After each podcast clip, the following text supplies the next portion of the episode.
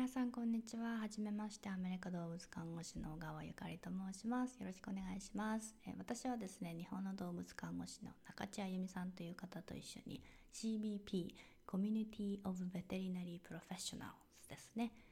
というコミュニティを作らせていただきました。これは獣医療のプロが集まるコミュニティなんですけれども、特にマインドに強化したウェブセミナーを、えーご提供したりあとはスタッフ評価が簡単にできるような評価表を作成したりそれから、えー、スタッフ、えー、スタッフですね。特に動物看護師さんの心のケアと成長を応援するオンラインプログラムを、えー、やらせていただいております。私たちのミッションはですね、え、獣医療業の業界で働く皆様がもっと心地よくもっと楽しくもっと志高く働けるようにあとはこの業界がですね10年働ける業界になるようにっていう、えー、ミッションを持って、活動させていただいてるんですけれども今日はまず初めの回なので私の自己紹介から、えー、やらせていただきたいと思います。私はアメリカで動物看護師をして今7年目になるんですけれども生まれも育ちも日本でですでして普通にこう日本の高校を卒業したら日本の動物専門学校に行って、えー、動物看護師になりたいって思ってたんですね。でも親の、え、反対がありましてというのもやっぱ私立に、えー、行っていたので私立に行って動物専門学校なんて何言っちゃってんのみたいな感じだったんですね。でどうしても大学に行ってほしいということで、えー、大学受験をすることになって4大に入ったんですけれどもその中その在学中には本当にもう勉強も特にしなくてバイトばっかりして海外旅行を楽しんでたんですね。それでそのみんなが大学3年になって就活ってなった時に私は何をやりたいんだろうって考えた時やっぱり動物だなって動物看護師になりたいなっていう気持ちがすごく大きくて動物看護師としての道を歩みたいと思いました。でもすでにこう海外の病院とか、えーと、見てきてたので動物に関するプログラムとかも受けていてでその時にオーストラリアの、えー、アニマルシェルターですねゴールドコーストにあるアニマルシェルターでボランティアをさせていただいて動物看護師の方の仕事を本当にこう近くで見るっていう経験をさせていただいたんですね。その時にこう話をしていてその方と。でアメリカの動物看護師はもうやれることがたくさんあるんだよみたいな情報をいただいてですごい調べたんですよね。でその時は Facebook なんてなかったので mixi っていうのがあったんですけどそこでアメリカで動物看護師をやってる人のコミュニティがあってあこんなのあるんだすごいと思ってその一人一人にこうメールをしたんですよね。はじめましてみたいなアメリカで看護師になろうと思ってるんですけどみたいな。いろいろ教えてくれませんか？っつって。でその中の一人の人がすごくこう親身になってメールを返してくれて学校その人が行った学校の紹介とかあと病院とかも見せるから見学においでよって言ってくださったのでニューヨークに行ったんですよね。で学校見学とその方が勤めている病院見学とさせていただいたんですけれどももうなんかこんなにできるんだみたいな。っていうのがすごく印象的で私もこんな人になりたいと思ったんですね。なのでこう大学を卒業してからはこっちの、えー、コミュニティカレッジに行きま行きまして単身留学という形で、えー、2008年にアメリカに行きました。本当にスーツケース1人で英語も大して話せないのに来ちゃったのでもう学校生活がすっごい苦労してまあ日常生活も本当にこうなんだろうそもそも自信がないのに自信がない人が一番やいるべきじゃない環境も誰も知らないしみたいな言葉も話せないしみたいな状況に自分を置いてしまったんですね。なのでものすごくいろいろなことで悩んだり、えー、チャレンジ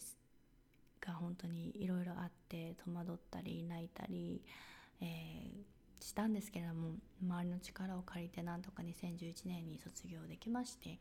で国家資格も一発で、えー、国家試験も一発で受かったので資格も取れてで運よくですねボランティアをちょっとさせていただいた動物病院で仕事のオファーをいただいてで就労ビザもあのサポートするよって言っていただけて 本当にラッキーな感じで今まで来たんですけれどもそうアメリカで看護師として働く中でやっぱりこう日本で看護師やりたかったなっていうそのできたらよかったなっていう未練というのも少しあったんですね正直。というのも大学日本大学の時に行ってた時にいろいろ動物病院とかを見させていただいたんですけれどもその時にこう動物看護師さんができる仕事量のなんだろう少なさって言ったら本当に失礼なんですけども特にそれは10年前だったので余計なんですがあとはこうワンマン院長にこうこんなこともできないのかとか怒鳴られてる姿を見てかつ激務だしなんか出勤時間も早いしもう帰るのも終電とかだったりしていや私こんなん絶対無理と思ったんですよね。でそういうイメージが私の中で日本の獣医業界っていうのはあってでそのことに対して何かできることはないかなってなんとなく考えていたんですけどちょうどその時にアメリカのテネシー州であった、えー、獣医師会議にですね、えー、日本の赤坂動物病院の総院長先生柴内優子先生とお会いして日本の現状を聞いてかつその千葉内先生のこうスタッフへの思いだとか病院としてすごい成功されているこの成功者としての話とかにすごくこう引き寄せられて先生みたいになりたいしこう業界に貢献できる人になりたいっていう思いがもっともっと強くなりましてでブログを始めたんですね。獣医師会議のレポートとかもあの販売してたんですけどブログを始めた時に、えーと、同じくその動物看護師向けにこう相談窓口として VT リンクっていうサイトを経営していた中地さんとあのネットでお会いネットっていうかもうつながってで本当に意気投合してで CBP やろうよっていう話になっちゃったんですけれども えっと日々私は彼女のこう向上心の高さとかどんな仕事に対しても丁寧に取り組む姿それからこう周りの人をすごくこう気にかけていて心の優しい人で私のことも本当に応援してくださってるしすごくあの素敵なパートナーが見つかったなって本当に心から思うんですけれども CBP はあのマインドに特化してえー、ウェブセミナーをやってるって先ほどあのお伝えしたんですけれども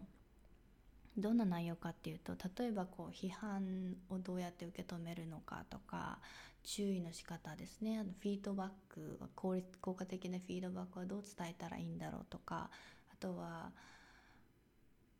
そうですね。まあ、モチベーション向上っていうのにはすごく大きなテーマなんですけれどもあの生産性高い動物看護師になるにはどうしたらいいかとか